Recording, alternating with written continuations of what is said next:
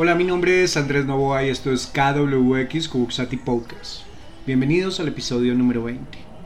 Esta vez quiero hablar de algo particular, de mi buen amigo el Caliche, el hombre de la cuarta A. Personas invisibles para ciudades indolentes.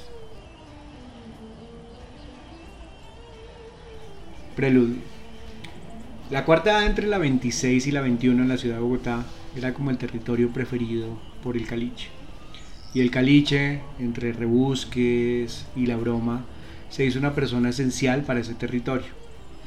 Yo creo que existe el caliche sin la cuarta A, pero es difícil comprender el caliche sin la cuarta A. Sería como la primera reflexión, pero por otro lado podríamos plantear si la cuarta A es la misma si el caliche no está. Bueno, esto es una historia que habla de las personas que son invisibles para ciudades indolentes, personas que por situaciones, decisiones o contextos fueron obligados a vivir el día a día, de habitar las calles y de rebuscarse para cubrir sus necesidades básicas, tal como la comida o la dormida en algún lugar o tratar de estar tranquilos. Pero ¿por qué hacer un homenaje para el caliche? Probablemente mis razones sean muy personales, por cómo viví mi relación con él y lo mucho que él aportó a mi vida. Tal vez fue invisible para la ciudad, para el gobierno indolente, para muchas personas que pasaban por su lado tratando de evitarlo, por aquellos estereotipos que tenemos eh, de tratar de tener miedo al otro simplemente por ser diferente a uno, pero sé que para muchas personas el caliche también tenía algo que le alegraba el día, que nos hacía reír, reflexionar o simplemente nos hacía más humanos. Creo que el caliche estaba destinado a trascender y este es el homenaje que hoy quiero hacer para él. Puntos de fuga. ¿Por dónde empezar?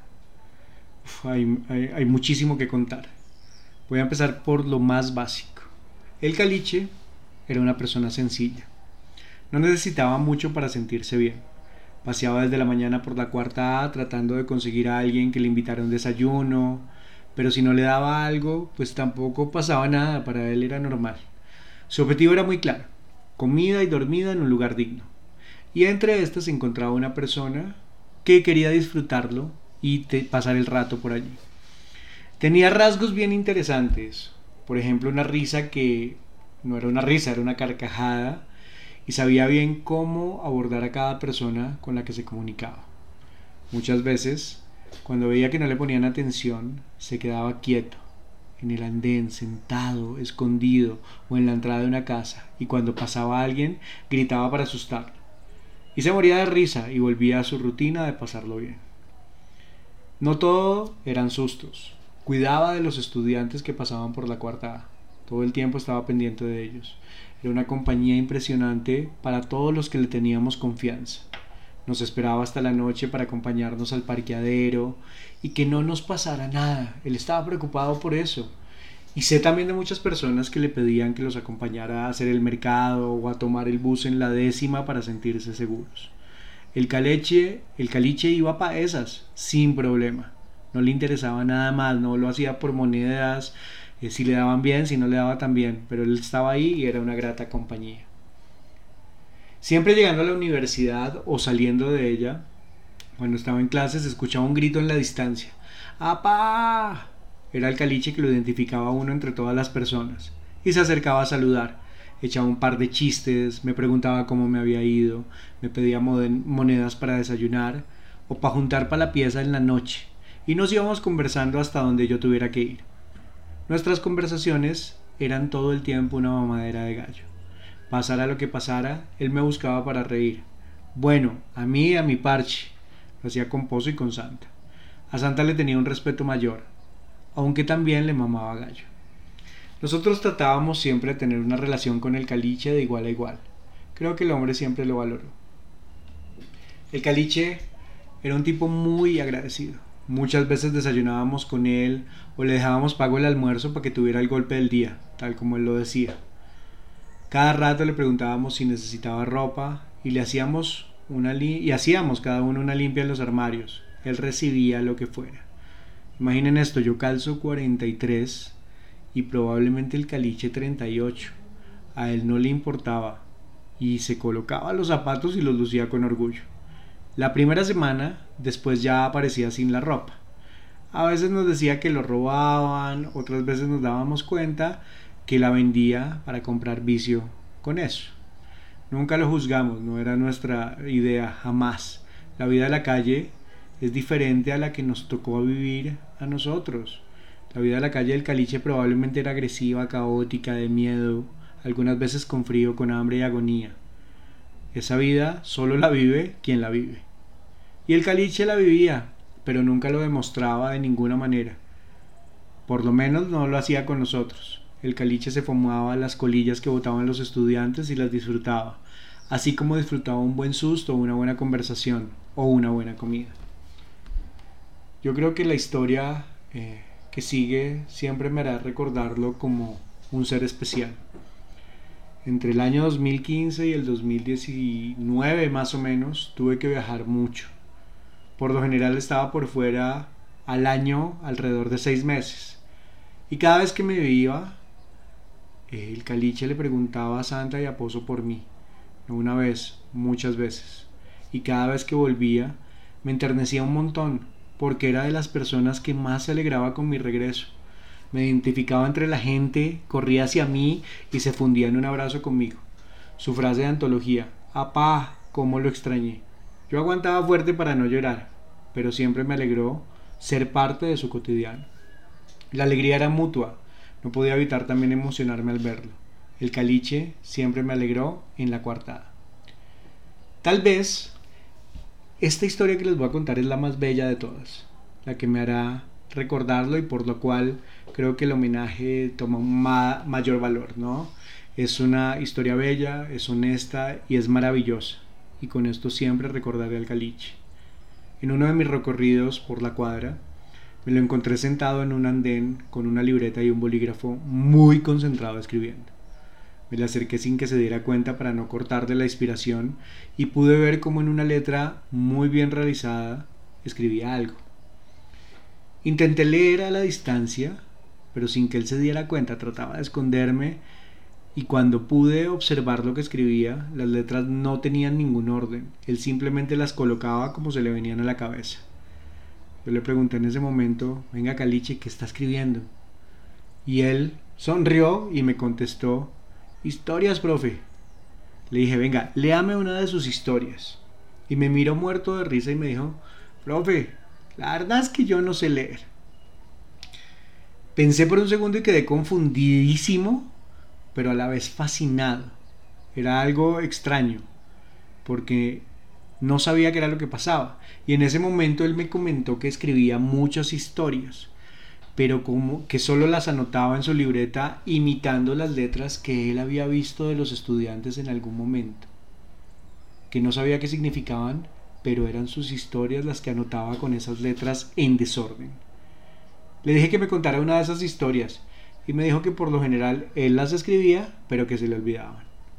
Me mostró su agenda y tenía más de la mitad llena de letras en desorden, que no podían no significar nada para otra persona, pero eran un tesoro para Caliche, y creo que lo fueron para mí, ya que las compartió conmigo. Ahí me surgió una idea, y justo en esa conversación le dije al Caliche, venga, ¿te gustaría aprender a leer y a escribir? Y al hombre se iluminaron los ojos. Me dijo que sí de una, y nos dispusimos a las clases nos sentábamos en el andén, en la misma cuartada donde pasaban los estudiantes. A veces nos sentábamos a desayunar, yo lo invitaba, pero la idea era sencilla. Él con su agenda y yo tratando de enseñarle tanto las letras, las palabras, las combinaciones, la pronunciación. Es un recuerdo maravilloso. Es uno, también es uno de los mejores estudiantes que he tenido. Eh, cumplía con sus tareas, yo le dejaba planas y él llegaba con esas planas y me las mostraba. Llegamos a que fuera capaz de escribir su propio nombre. Nombre que no revelaré, lo sé completo, nombres y apellidos, pero quiero dejarlo para mí como, como uno de esos secretos importantes. Espero que siempre lo recordemos más como el caliche. Creo que eh, es un placer de vida saber que podía escribir su propio nombre y que seguíamos avanzando en todo. Un alumno muy, muy aplicado. Todo iba bien, pero lamentablemente apareció la pandemia, esta pandemia que nos condicionó tanto, que nos mostró nuevas dinámicas y que nos obligó a guardarnos en nuestras casas. Claro, yo lo hice en mi casa, en mi apartamento, con mis condiciones, con, con mi pareja, con preocupado por mi familia, pero fue algo difícil porque nunca pensé cómo sería la pandemia para aquel habitante que me hacía sonreír y que siempre me alegraba por la cuarta. Ahí le perdí la vista al caliche, le perdí toda pista, no supe qué pasó con él. Preguntaba entre mi parche eh, de amigos, oiga, ¿qué será de la vida del caliche? Pero más como un, un tema anecdotario, de recordar historias de él. Y en algunas oportunidades, lo confieso, tuve ganas de ir a buscarlo, pero, pero me vencía el miedo. Me vencía esas, esas sensaciones que, que traía la pandemia, ¿no? El no salir, el no exponerse, el saber que el virus estaba por ahí. Eh, y no, no sé, le, perdí la vista totalmente. Igual, su hábitat eh, estaba entre la gente. Él habitaba la cuarta A, pero le gustaba era estar con la gente. Y pues al no haber gente, al no haber flujo de estudiantes, al no haber profesores por la cuarta A, yo creo que él fue propiamente abandonando su lugar y ya no era tanto su presencia por allí. Nunca más supe nada de él. Hace algunas semanas tuve que volver a la universidad luego de más de un año y medio, probablemente sin visitar eh, el centro, sin visitar mi oficina. Y me encontré en la cuarta mirando de lugar a lugar, muy vacía eh, esas calles, y traté de ubicarlo en la distancia. Me quedé varios minutos mirando y eran las calles vacías. No pude verlo, no pude visualizarlo. Me lo imaginé sentado en muchos lugares, pero no pude entender dónde estaba. Seguí mi camino, tenía que hacer algunas vueltas, algunas diligencias en la universidad, algunos encuentros con algunas autoridades que nos habían citado. Y cuando ya estábamos finalizando, eh, me dirigí al parqueadero donde tenía el carro. Y volviendo al parqueadero había una, siempre ahí en la cuarta había una panadería en la que siempre parábamos con el calicho, que ahí era donde le dejábamos pago el almuerzo o algo de comer. Y me dio por preguntarle al de la panadería, que siempre fue muy atento conmigo y con el caliche. Y ahí quedé mal, porque me dieron la noticia fulminante. El caliche ya no estaba entre nosotros. Unos meses atrás, entre seis y ocho meses, eh, había tenido un accidente con un carro, había atropellado un carro y el caliche había perdido la vida. Creo que fue una noticia muy fuerte para mí. Eh, una noticia que, me dio mucha nostalgia y mucha tristeza de momento. Eh, tal vez tuve culpa de no buscarlo antes, no buscarle a tiempo. Tal vez era la idea eh, de tristeza de no tener que, de, no volverlo a ver. Me dio nostalgia y debo ser muy honesto, lo lloré. Lo lloré porque eh, el caliche me dio muchas historias y siempre fue importante para mí. No sé dónde esté, pero Caliche hermano, lo extraño. Siempre su presencia fue importante para mí, usted para mí no fue invisible. Lo extraño muchísimo. Quiero agradecerle por todas esas sonrisas que me sacó, por toda esa compañía que me hizo, por darme la posibilidad de ser parte de su vida, por, por meterme en la cabeza que enseñar va más allá. Creo que las clases que más disfruté en mi vida, y eso que yo disfruto mucho ser profesor, fueron las que hacía con el caliche en el andén de la cuarta Entonces creo que estas historias me han llenado, me han hecho crecer un montón y quiero decirlo acá en este homenaje que le estoy haciendo al caliche, eh, directamente quedará por siempre con nosotros. Es un homenaje para no olvidarlo, a ese personaje habitante de calle que, que no le importaba nada más que estar al lado de nosotros. Caliche, hasta pronto mi hermana. Espero que nos veamos en algún lugar en algún tiempo, en algún espacio y que nos volvamos a encontrar. Reflexiones finales. Un, episodio como estos solo me puede llevar a, a reflexiones sencillas y es algo muy claro, somos personas.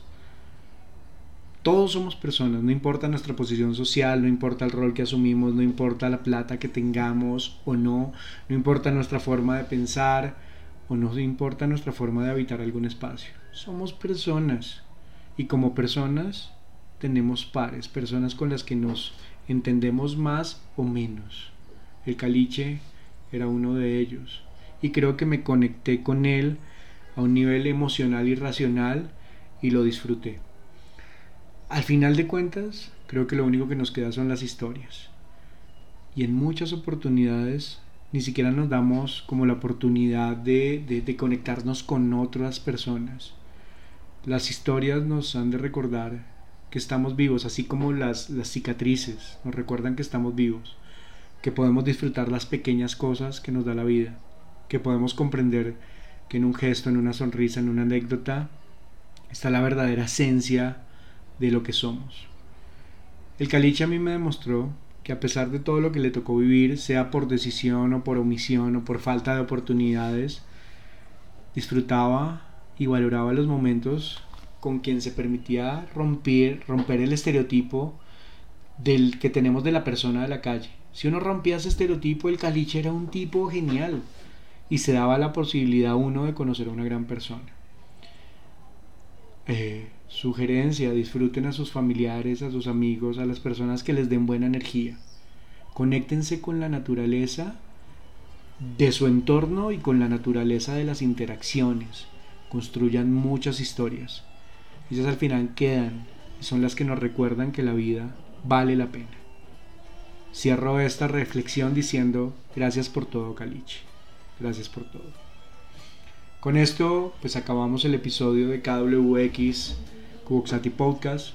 Es un pequeño homenaje para una persona invisible para la ciudad, para el gobierno, para todos, pero no invisible para las personas que, lo disfrutamos. Eh, no caigamos en la invisibilización de las personas en ciudades indolentes. Contemos sus historias, hagamos memoria con ellos ¿Qué historias quisieran compartir? ¿Conocen a alguien como el Caliche? Compartan esas historias.